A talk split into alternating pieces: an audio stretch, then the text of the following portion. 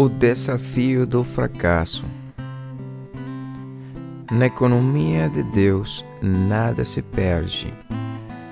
Através do fracasso, embora doloroso, aprendemos uma lição de humildade que muito provavelmente era necessária.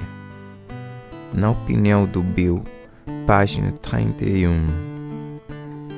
Que agradecido que me sinto hoje por saber que todos os meus fracassos passados foram necessários para eu estar onde estou agora.